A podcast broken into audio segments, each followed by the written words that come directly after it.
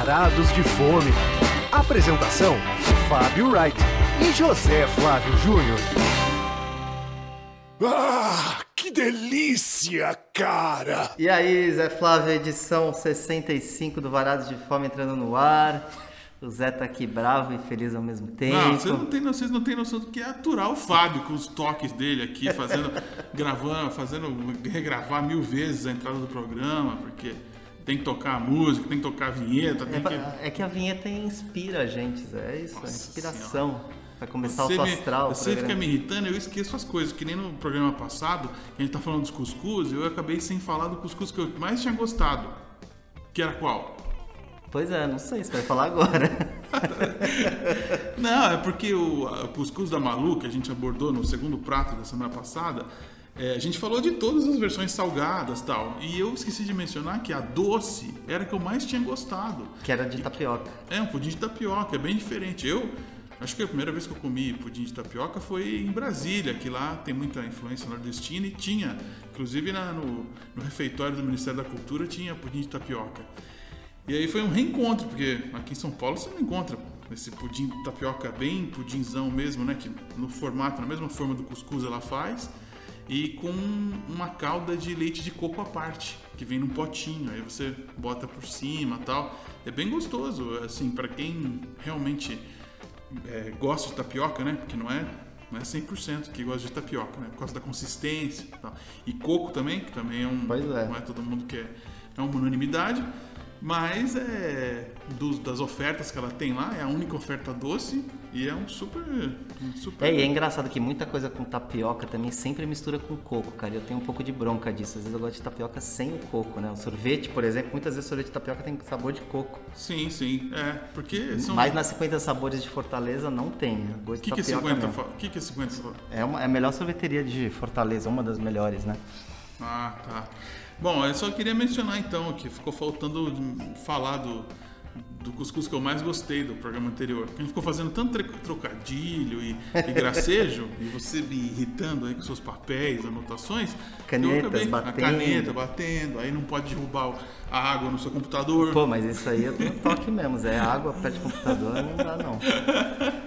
Mas hoje, nosso assunto. Essa palminha aí, cara? Tá que nem o Gil do Vigor? Dá três palmas assim, ó. É, Brasil tá lascado, Zé. Tô lascado. Os ouvintes do Varados de Fome estão lascados também.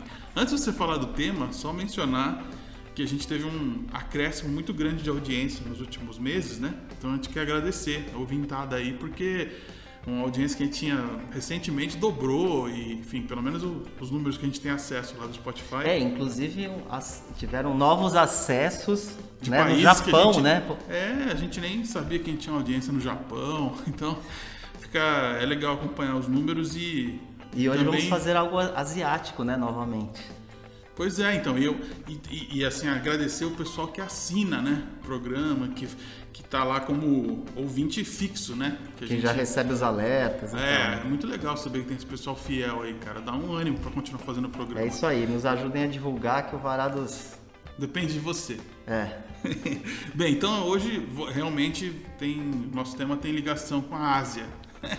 Pois é, resolvemos fazer essa semana, Zé. Vamos soltar a vinheta então, vai, bala. Primeiro prato. Então, resolvemos fazer essa semana um pegar restaurantes assim mais específicos asiáticos e trazê-los aqui para o Varados de Fome. E o gancho dessa nossa pauta, né, é um restaurante indonésio, né, o Adamakan, que fica na É, por causa disso a gente até está chamando o programa de Ásia Profunda, porque é uma Ásia fora do convencional, que é o convencional de programa sobre comida asiática vai ser Japão, China, Coreia. E aí quando você vai para esses países mais descendo ali, sentido Oceania, são países que a, a gastronomia não está tão espalhada aqui no Brasil. Aliás, muita gente critica que São Paulo, por exemplo, tem poucas opções de tailandeses, por exemplo. A gente já fez um programa Thai, Sim. no primeiro ano do programa, né? Mas dessa vez a gente vai mais longe ainda. Pois é. Então, Zé, não sei se você se lembra, cara, que quando surgiu esse restaurante indonésio, a gente chegou a combinar de lá, né? Você lembra disso? Que a gente foi lá na porta e tal. Macan? Não, a gente foi até É, a lá. gente foi, mas não estava aberto ainda o lugar, né? Acho que foi noticiado só- que estava aberto e tal, e, e aí é- logo entrou a pandemia. Foi, foi bem ali naquele momento de transição, assim. É, assim, já quer começar a falar sobre isso? Então, a gente vai falar do Adamacan, que é um restaurante de comida típica da Indonésia e que ele já surgiu muito badalado no ano passado, o que fez com que a gente fosse até lá na Vila Madalena ver o imóvel. Quer dizer, a gente achou que ia almoçar, inclusive, lá. Aí tava tudo fechado e o que a gente olhava pela fresta da fechadura, assim, não era um, um visual bonito. Eu até me lembro de umas, uns legumes no chão, assim, mas o que, que é aquilo? Mas é, assim, tudo uma coisa que a gente tá vendo por um buraquinho, a gente não, não deu pra ter ideia É, de o como lugar- era lá dentro. É, o lugar não estava nem aberto, né? Na verdade, fez-se todo um movimento, né? E, e não estava aberto ainda, não tinha sido inaugurado efetivamente, né? É porque eu acho que tem muito. São Paulo, sabia que é a cidade sem litoral que mais tem surfista no, no universo.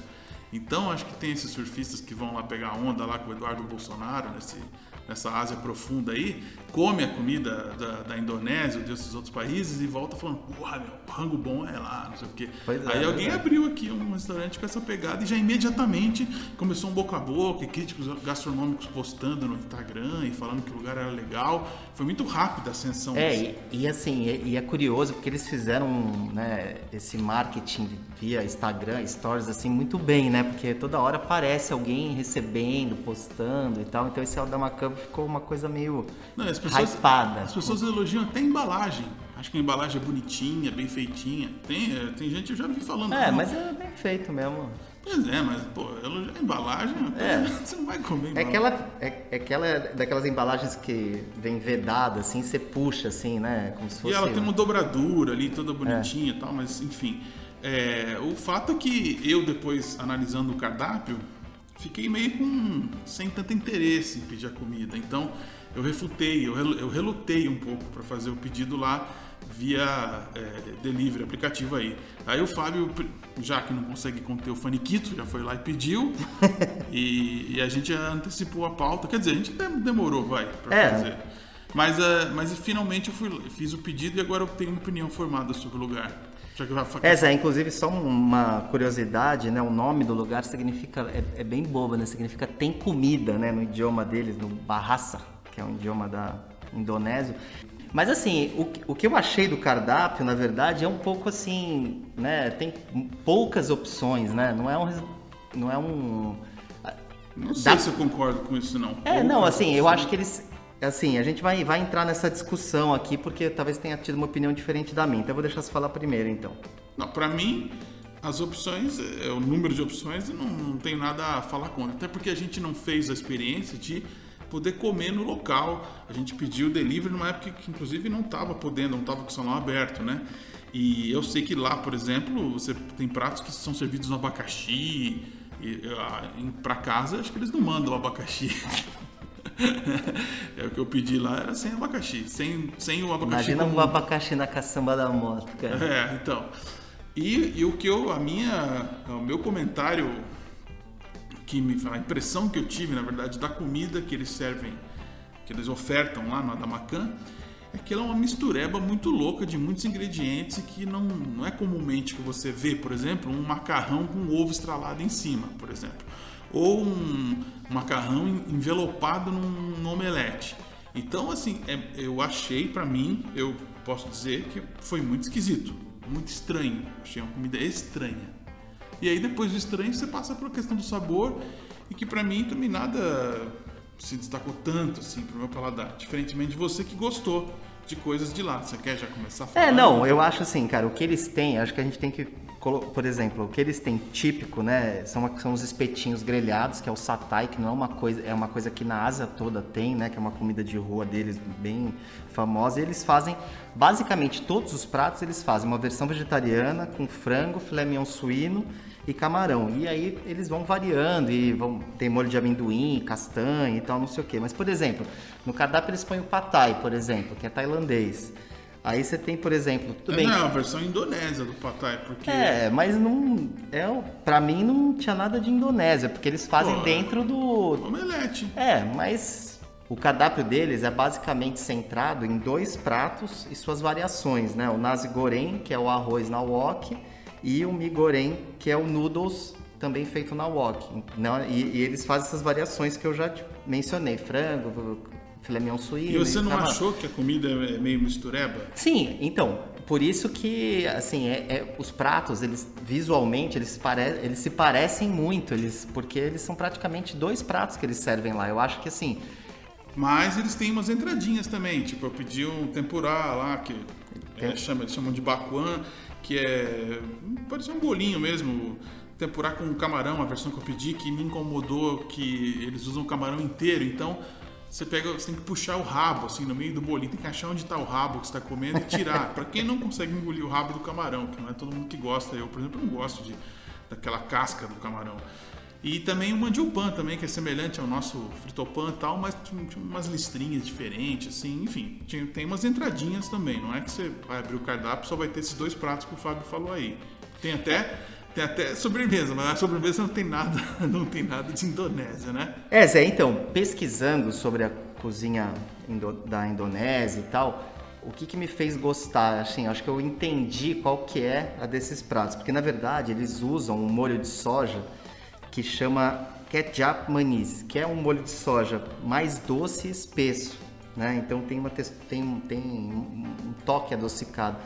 Então, por exemplo, quando você vai comer um noodle, por exemplo, que na verdade eles usam um macarrão de trigo, né? Não é igual o patai que é de um macarrão de arroz.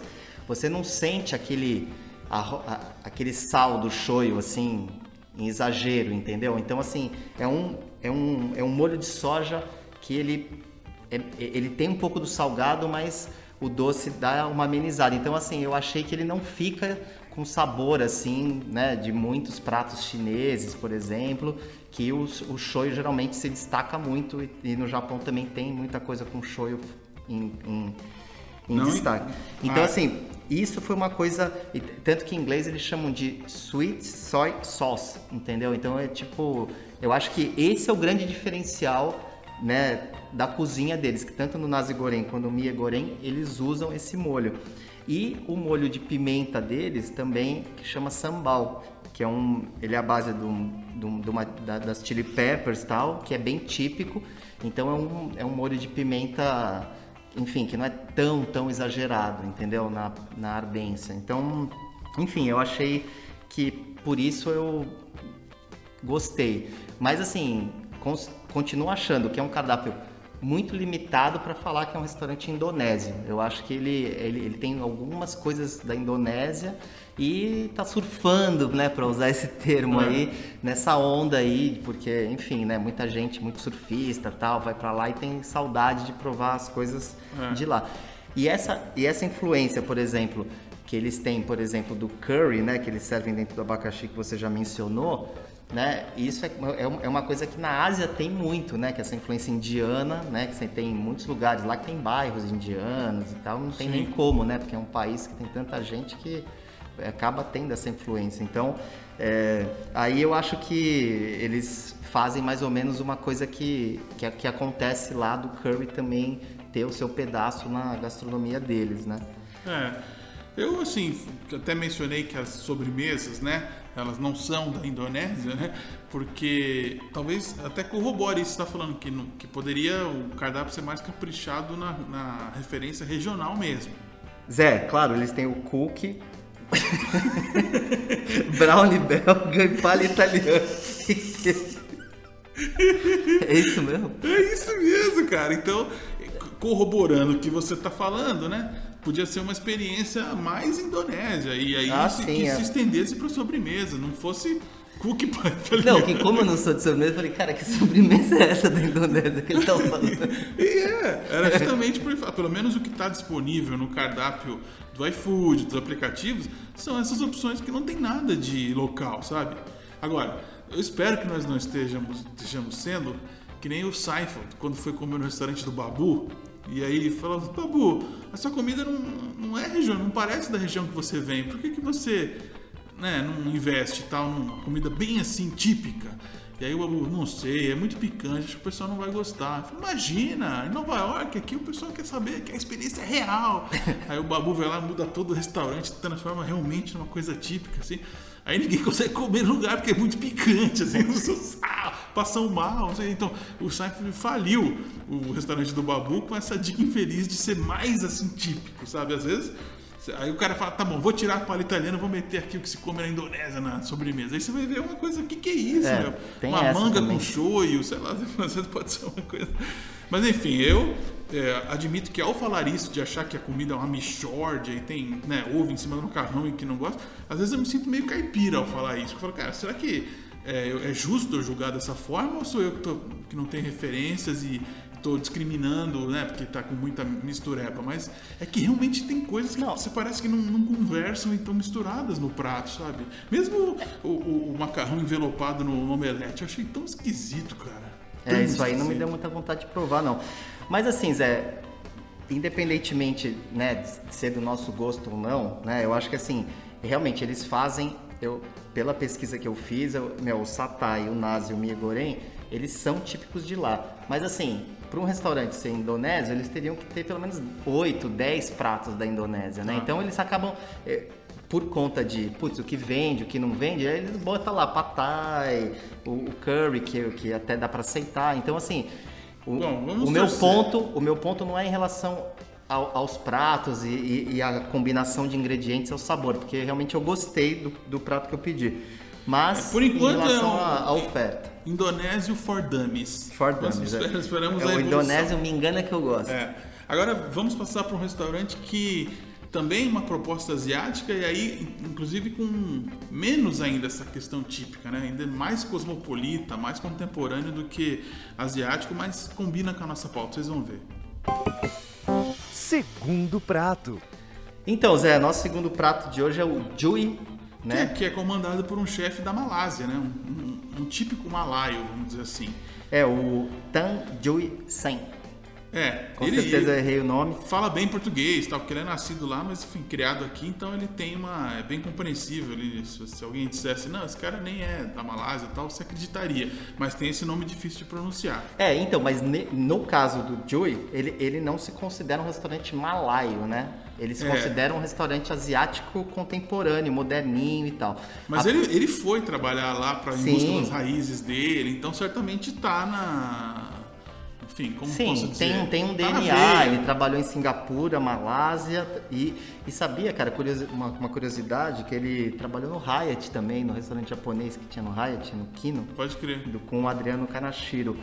E- Ele fez estágios nos lugares mais badalados de São Paulo também, quando ele voltou de lá. Então, ele tem uma experiência bem. Né? É, ele trabalhou no Cozy e no, E- e no Epice com o Alberto Landgraf, que tem duas estrelas Michelin hoje lá no restaurante dele do Rio, no Otec. Eles têm a, a unidade deles, né, que foi aberta em 2014, a matriz, fica numa ruazinha na Chácara Santo Antônio, na rua Paul Valéry. Que enfim, cara, eu até tive lá, né? Fui, fiz um take-out lá e, e, é- e o restaurante é super bonitinho, só que ele fica assim numa rua, assim, no meio de um pedaço completamente residencial e tal. Não sei se você chegou a ver. Claro, né? porque é a característica dos restaurantes que abrem ali. Lembra daquele alemão que tinha lá? Assim, Você vai num lugar e fala, cara, não vai ter um restaurante aqui, né? Um monte de prédio, um monte de casa, e de repente É. tem um negócio, né? Cara, e o restaurante vai bem, né? Porque ele já tem aí sete anos, né, de vida. E Eu, eu fico impressionado que é um restaurante que já foi mencionado num, num blog que eu adorava lá, que era o Yakisoba Não, que é bem de coisas orientais mesmo. E vira e mexe ele aparece é, listado em algum lugar como novidade. E, e as pessoas sempre mencionam a questão da Malásia. Mas você não adianta também ir para lá realmente esperando que os pratos vai ser, vai ser uma imersão na culinária da Malásia. Não é assim. Então, aqui e ali tem, acho que, toques, né? Vamos dizer assim. E também coisas que o Fábio identificou. Falou, Pô, mas isso aqui será que é da Malásia, da Indonésia? Então, conversei com meu cunhado que teve lá e ele falou que realmente, cara, existe uma influência da Tailândia, Malásia, Singapura, né, que, que fazem fronteira. Então, assim, essas culinárias realmente conversam. Então, por exemplo, o- eles têm. O cardápio é curto, né? Vamos colocar que isso talvez seja um ponto fraco do lugar. Mas, por exemplo, eles, eles têm de entradas, deve ter provado também aquele, um ovo de gema mole que eles servem num creme de miso. É, esse é um clássico de lá, né? Foi o que um fez pro- fama do lugar. É, é um prato que eles têm, enfim, no cardápio deles lá há muito, muito tempo. Mas assim, aí você tem kimchi, por exemplo, que é coreano, como entrada também. E dos pratos principais eles fazem o ramen, né? Tem o crispy Que não chicken. dá pra dizer que o ramen tem alguma coisa de, de Malásia, porque é um ramen bem tradicional e eu diria até medíocre, porque, cara, se você vai fazer ramen hoje em São Paulo, tem lugares especializados que a pessoa fica lá uma semana preparando o caldo, pelo menos 48 horas, né? Fazendo todas as. a- como assim? Ah, aquela magia mesmo de misturar o primeiro. Tem todo um processo para você chegar num caldo de, de ramen, né? E o deles lá é um, um ramen bem assim. tradicional, ou básico, vamos dizer assim, básico. Que é normal, óbvio, não é um lugar especializado em ramen, né? Então, se você tiver afim de ramen, eu não indico que você peça do Jui. E sim, vai no Ikousha, no Hiden, nos lugares que são mais especializados nisso. É, mas ele faz umas, umas coisas diferentes. Por exemplo, ele fez recentemente um fish and chips com alga nori, por exemplo. Eu acabei não, não provando porque não estava disponível. Entrou essa semana da, da gravação, eles colocaram que ele serve com molho tártaro, chips de batata doce. Então, quer dizer, um prato né, de, dos pubs ingleses com um twist asiático É. e tal. Mas assim, eu, eu gostei bastante do, do prato que eu provei que eles, que eles, eles fazem também é, o, o goreng que a gente já citou no primeiro bloco, eles fazem também com aquele mesmo molho, o tecap manis, teketchap, na verdade, que é assim que fala. Mas assim, eu sinto falta também de senti falta de mais variedade assim, né? Eu acho que eh, talvez existe uma dificuldade de reproduzir exatamente a cozinha por conta de ingredientes, ainda mais agora na pandemia que estão faltando coisas em alguns lugares, né? Não, E se é difícil pro Adamacan fazer uma imersão típica na Vila Madalena, você imagina um restaurante num bairro que não é típico de gastronomia, que as pessoas não estão procurando experiências tão diferentes, né? Então acho que é normal o cara botar no cardápio umas coisas mais puxadas pra China, que mais. né, tem um prato lá que eu espero que um dia volte, que eu quero experimentar, que é uma, uma carne com arroz embaixo, bem tradicional mesmo, de wok, assim, sabe? Que é, no momento não tá no. É o, é o beef wok. É o bifoque, pô. Isso aí podia ser lá, a gente podia comer isso aí lá no que fechou, que era o, aquele chinês que fechou que tá virando Ah, é no com PF. Chang lá. É, podia ser um prato do PF Chang. Então, é difícil você realmente fazer uma análise, uma relação com a Malásia. Você vai lembrar de comida culinária chinesa. Ô Zé, sabe uma coisa que eu me arrependi de não ter provado lá, cara? Ginger Ale deles. Ah, essa eu posso dizer que é muito boa. Essa É? eu posso elogiar. Muito bem feita, uma produção da, da casa, né? E não deixa de ser um refrigerante de gengibre, né? Uma soda de gengibre com muita potência. Mas E água com gás, sem, né? Sem ser... Desa... Ué, podia ser com o quê? Sim, sei lá, ele poderia Com água ter, de coco? Poderia ter um carbonatado com outra coisa. Não, ginger ale tem que ser gaseificado. Não existe ginger ale sem estar gaseificado, certo?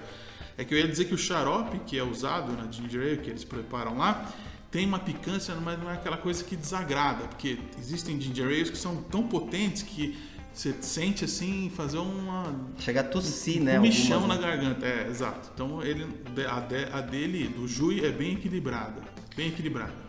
Bom, e para fechar, eu acho que vale também a gente registrar, Zé, que o- os donos do, do Joy, eles têm também uma, uma versão chamada Joy Central, que é uma casa... Isso é novidade pra mim.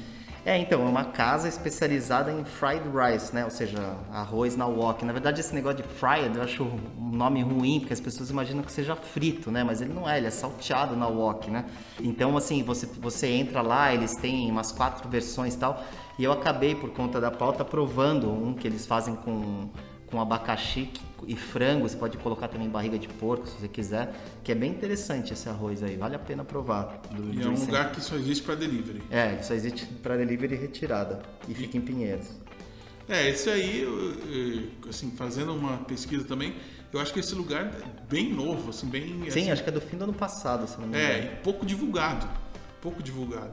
Então, ou seja, pode ser que em breve aí comece a aparecer em todos os lugares de gastronomia, nas revistas, nos guias e tal, e dê uma, uma hypada, cara, porque é, é mais fácil das pessoas entenderem a questão do arroz, assim, talvez tenha mais, tenha mais facilidade de comercializar é, esse produto. É, e, e, e, um ponto é importante também é que o preço deles é muito bom, né? Então esses arrozes aí, por exemplo, tem, custam 25 reais, por exemplo, uma porção realmente farta, assim, que digamos que até um casal de vida, vamos dizer assim. Tá, legal. Então matamos aqui a nossa Ásia fora do convencional. Ásia profunda. E vamos para o encerramento. Hora da sobremesa. Então, Zé, eu queria trazer a dica aqui. Você falou para mim que já não é tão novo assim, mas, cara, foi uma coisa que eu acabei de ver desse ano, lançado esse ano, que é o, é. o documentário o Dr. Castor da Globoplay, né? Eu disse isso porque foi um semestre marcado aí pelo Big Brother Brasil e tal, e esse programa foi muito anunciado na Rede Globo, essa série documental foi muito anunciada na Rede Globo, nos intervalos, até o pessoal do BBB chegou a assistir capítulo lá dentro. E eu vejo muito programa esportivo, não? então todo mundo falou desse documentário, especialmente os jogadores que aparecem lá, que fizeram parte de alguma forma do Bangu que o Castor bancava. Então, assim, esse, esse assunto para mim foi não, muito sim. recorrente, vamos dizer, nesse semestre. Sim, mas assim, eu não. Na verdade, eu estou trazendo essa dica cultural exatamente porque eu me surpreendi muito assistindo, porque, obviamente, por ser um, um documentário da Globoplay, com, com todo aquele acesso ao acervo da Globo, ele é assim, riquíssimo de informações, né? E ele é um personagem, né, né aquela coisa do, do herói bandido, né, daquele contraventor carismático, e que você entende muito também do Rio, né, porque ele tinha, assim, amigos na alta roda, assim, né, ele era amigo do Boni, do Boninho, Sim. do Boninho não, do Boni, e do, do João Avelange, né, teve entrevista famosa dele no Jô, que, que também aparece no documentário, e, enfim, e, e, essa coisa do futebol, né, e do carnaval, né, sendo financiado pelo jogo do bicho, inclusive a expressão, né, pagar o bicho é por conta dele, né, porque ele levava inclusive em dinheiro. Então, Exato. Então, assim, é. tem umas E coisas... também uma época muito louca que você pensa, né, o, o Neto, por exemplo, foi emprestado por três meses apenas. Isso acontecia no futebol. Jogador ia por um tempo e foi o dinheiro exato para o Guarani poder comprar um outro jogador que eles estavam precisando e depois o Neto voltou. Então tinha umas passagens relâmpago que hoje não existe mais. Né? O jogador vai fica, fica pela mesma temporada, né? Não é um lance assim, dá presta três meses aqui para fazer é, um e... grande time e depois dispensa todo mundo. E talvez muita gente não lembre, né? Mas o Bangu foi vice-campeão brasileiro Exato. na época do Castor, né? Em 85. Enfim, cara, eu acho que vale muito a pena ver, assim, porque é um, é um contexto que eles colocam, assim, é muito, muito bacana. Até, assim, posso trazer uma, uma história rapidinha aí que essa semana que a gente está gravando, o Rica Perrone, jornalista de, jornalista de futebol, mas faz outras coisas também, acabou tendo o seu Instagram é, é, suspenso, a conta suspensa por uma piada que ele fez, um texto que ele botou de gordinho lá, não sei o que, foi considerado preconceito e derrubaram. E aí, quando ele foi entrevistado para falar sobre isso no Pânico, um dos integrantes viu que atrás dele tinha uma bandeira da Mocidade Independente Padre Miguel, que é a torcida, é a escola de samba pela qual ele torce. E aí perguntaram do Castor, do documentário, como que é ele que frequenta lá a quadra. E ele falou, cara, lá cara é super respeitado e essa questão do, do cara ser bicheiro é normalizada. Não é que nem a gente às vezes fala de bicheiro como se fosse.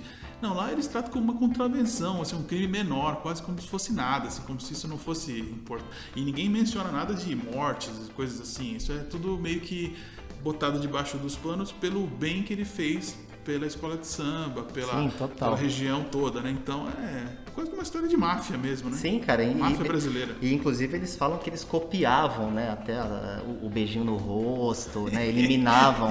então, assim, era, tinham mais de 50 né, crimes que nunca foram provados, né? De pessoas que. Enfim, Sim. complicado. Bem, a minha música é de conhecimento de todo mundo, porque eu avisei no outro programa que eu ia tocar uma música com o Phil Collins no vocal, só que vai ser o Genesis. É uma música de um período ali que fazia pouco tempo que o Peter Gabriel tinha saído da formação, né? E aí o Phil Collins veio da bateria e foi pro pedestal ali e, e deu uma mudança é, estética também do grupo, né? O grupo foi ficando uma linguagem mais acessível. Era um grupo originalmente bem de rock progressivo e muito teatral, vamos dizer assim.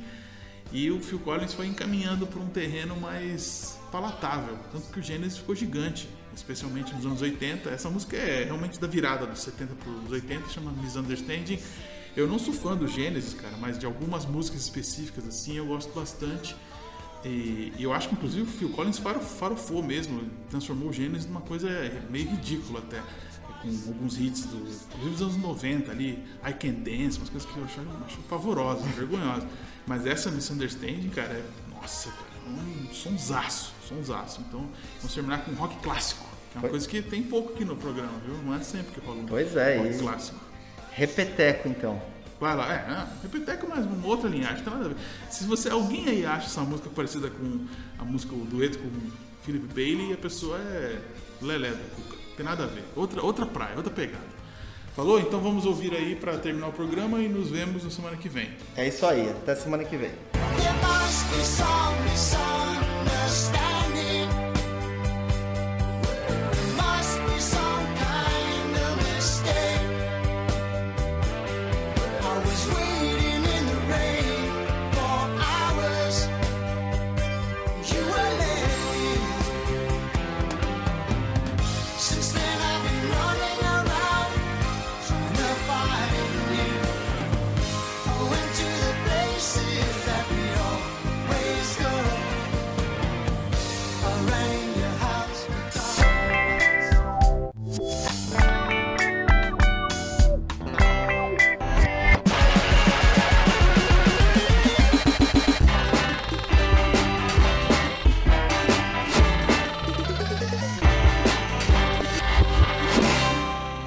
Obrigado por sua preferência. Volte sempre.